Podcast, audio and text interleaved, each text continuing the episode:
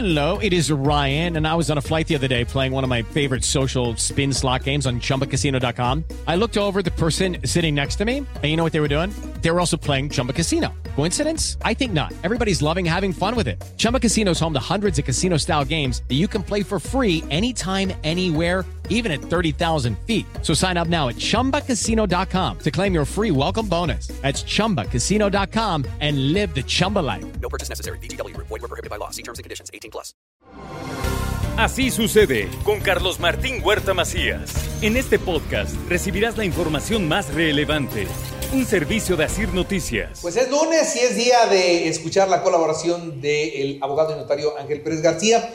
La semana pasada habló del régimen en condominio y le preguntábamos a, a nuestro auditorio, ¿hay un gandaya en su régimen de condominio? Y la respuesta fue abrumadora. Hay muchos gandayas. Señor abogado, ¿cómo estás? Buenas, Hola Carlitos, buenos días. muy buenos días. Pues empezando efectivamente nuevamente con, con, el tema, porque es un tema que da para mucho, muchos más. Y hablar de esto es porque es una, es una manera consuetudinaria de vivir los problemas que se presentan. Oye, pero salieron de veras muchos gandallas, ¿eh? Ah, hay quien, hay quien hace fiestas, hay quien sube el volumen eh, de manera desmesurada. Hay quien pone una tiendita. Hay quien me abre la ventana y la ventana vende todo. Y cuando llega este, los del ayuntamiento la cierra. Y pues, hay quienes en su departamento venden droga. Y hay muchas quienes se drogan y se emborrachan. Bueno. Hay quienes tienen muchachas. Y muchas cosas más de las que ni nos imaginamos. Pero creo que tu público es el mejor conocedor para decirte, todo esto pasa Sí, en mi conjunto. no, nos llovió de todo la semana en pasada. mi departamento, sea nice o no nice, como, como tú dices, efectivamente, en todos pasa. Sí, porque en todos los niveles pasa lo mismo. Claro, la, la- la- la garantía no hay porque haya una cultura en cuanto a cierto determinado fraccionamiento Sí. o a, a la cuestión económica, etc. No hay garantía de nada. Pero bueno, hoy hablaremos, ya hablamos, ¿qué se necesita para constituir un régimen de propiedad en condominio? ¿Qué se necesita? Yo creo que dentro de los requisitos es primero el régimen, es que deberán declarar su voluntad ante notario. El edificio de que hablaba la semana pasada, el edificio de ah, 9 Norte y 2 Bajas. Poniente. 9 Norte y 2 Poniente. No, no, dos poniente y sí, nueve norte. El 9 Bajas. Norte, 9 Norte del otro lado. A ver, ya tengo mi edificio, ya lo construí. Ahora, ¿qué necesito? Ah, tengo unos productos, que son productos, son rentas, pero ahora quiero pasarlo a servicios o quiero pasarlo, quiero modificar el, el esquema. Tiene que dar su autorización el ayuntamiento, dependiendo los cajones de estacionamiento, dependiendo si tiene áreas comunes, dependiendo 20 mil cosas. Y dentro de la ley que regula este, este régimen, ¿qué se necesita para construirlo y constituirlo? Primero, la constitución se hace ante notario. Porque es una escritura pública en la cual se le piden al, al cliente que acude, primero la asesoría y todos los requisitos que deben de reunirse para poder constituirlo.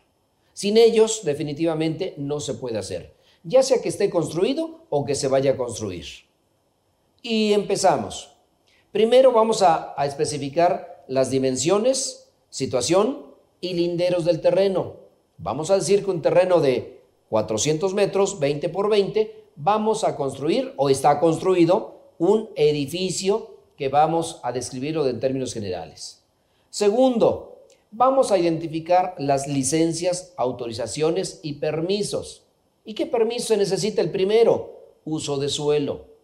Segundo, una licencia de construcción que voy a construir y cuántos metros voy a construir. Tercero, aparte del uso de suelo, la licencia de construcción, el documento importante es la terminación de obra. Pedí mil metros de construcción, construí mil cincuenta. Ah, hay una diferencia. ¿Qué construí? ¿Construí de acuerdo a lo que me dijeron o no construí?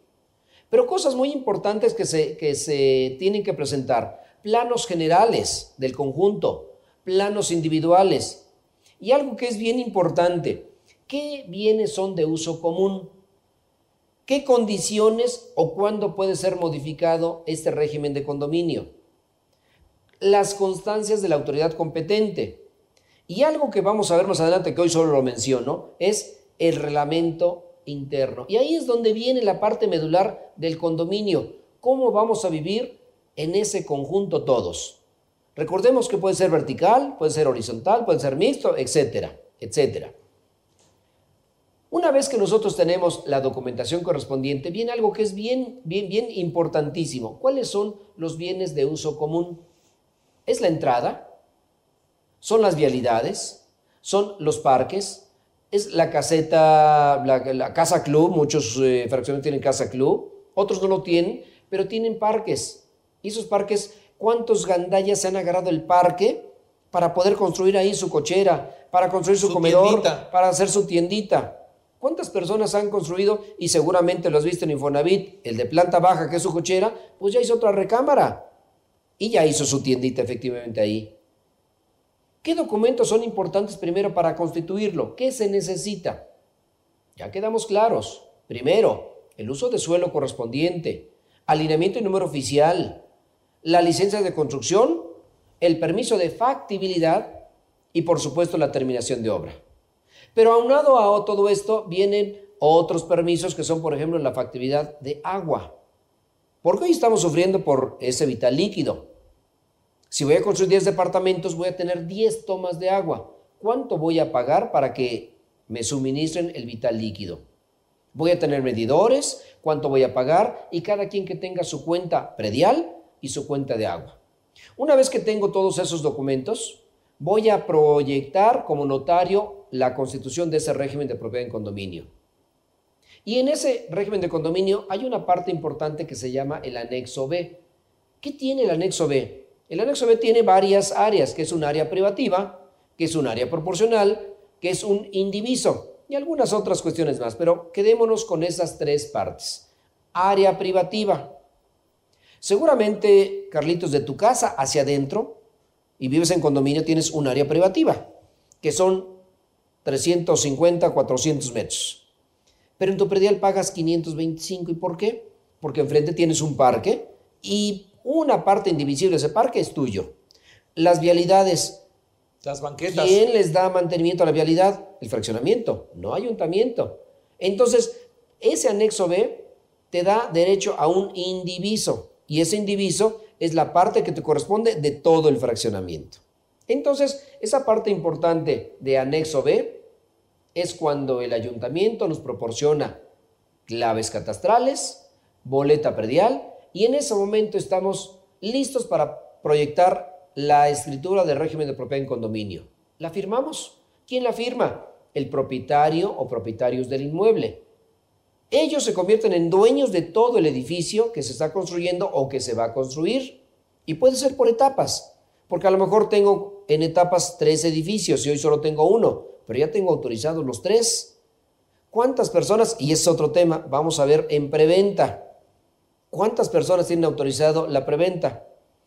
Y, por cierto que hace algunos días, el, día 22, salieron unos, unas regulaciones a nivel federal para poder determinar qué condiciones puedo establecer en, mi contrato de compraventa. Entra mucho la, cuestión de la Profeco, entra mucho eh, las cuestiones de, las dos partes que pueden dilucidarse en un contrato y plasmarse. Eso lo vamos a ver más adelante porque es un tema que efectivamente apenas estoy, apenas estoy leyendo.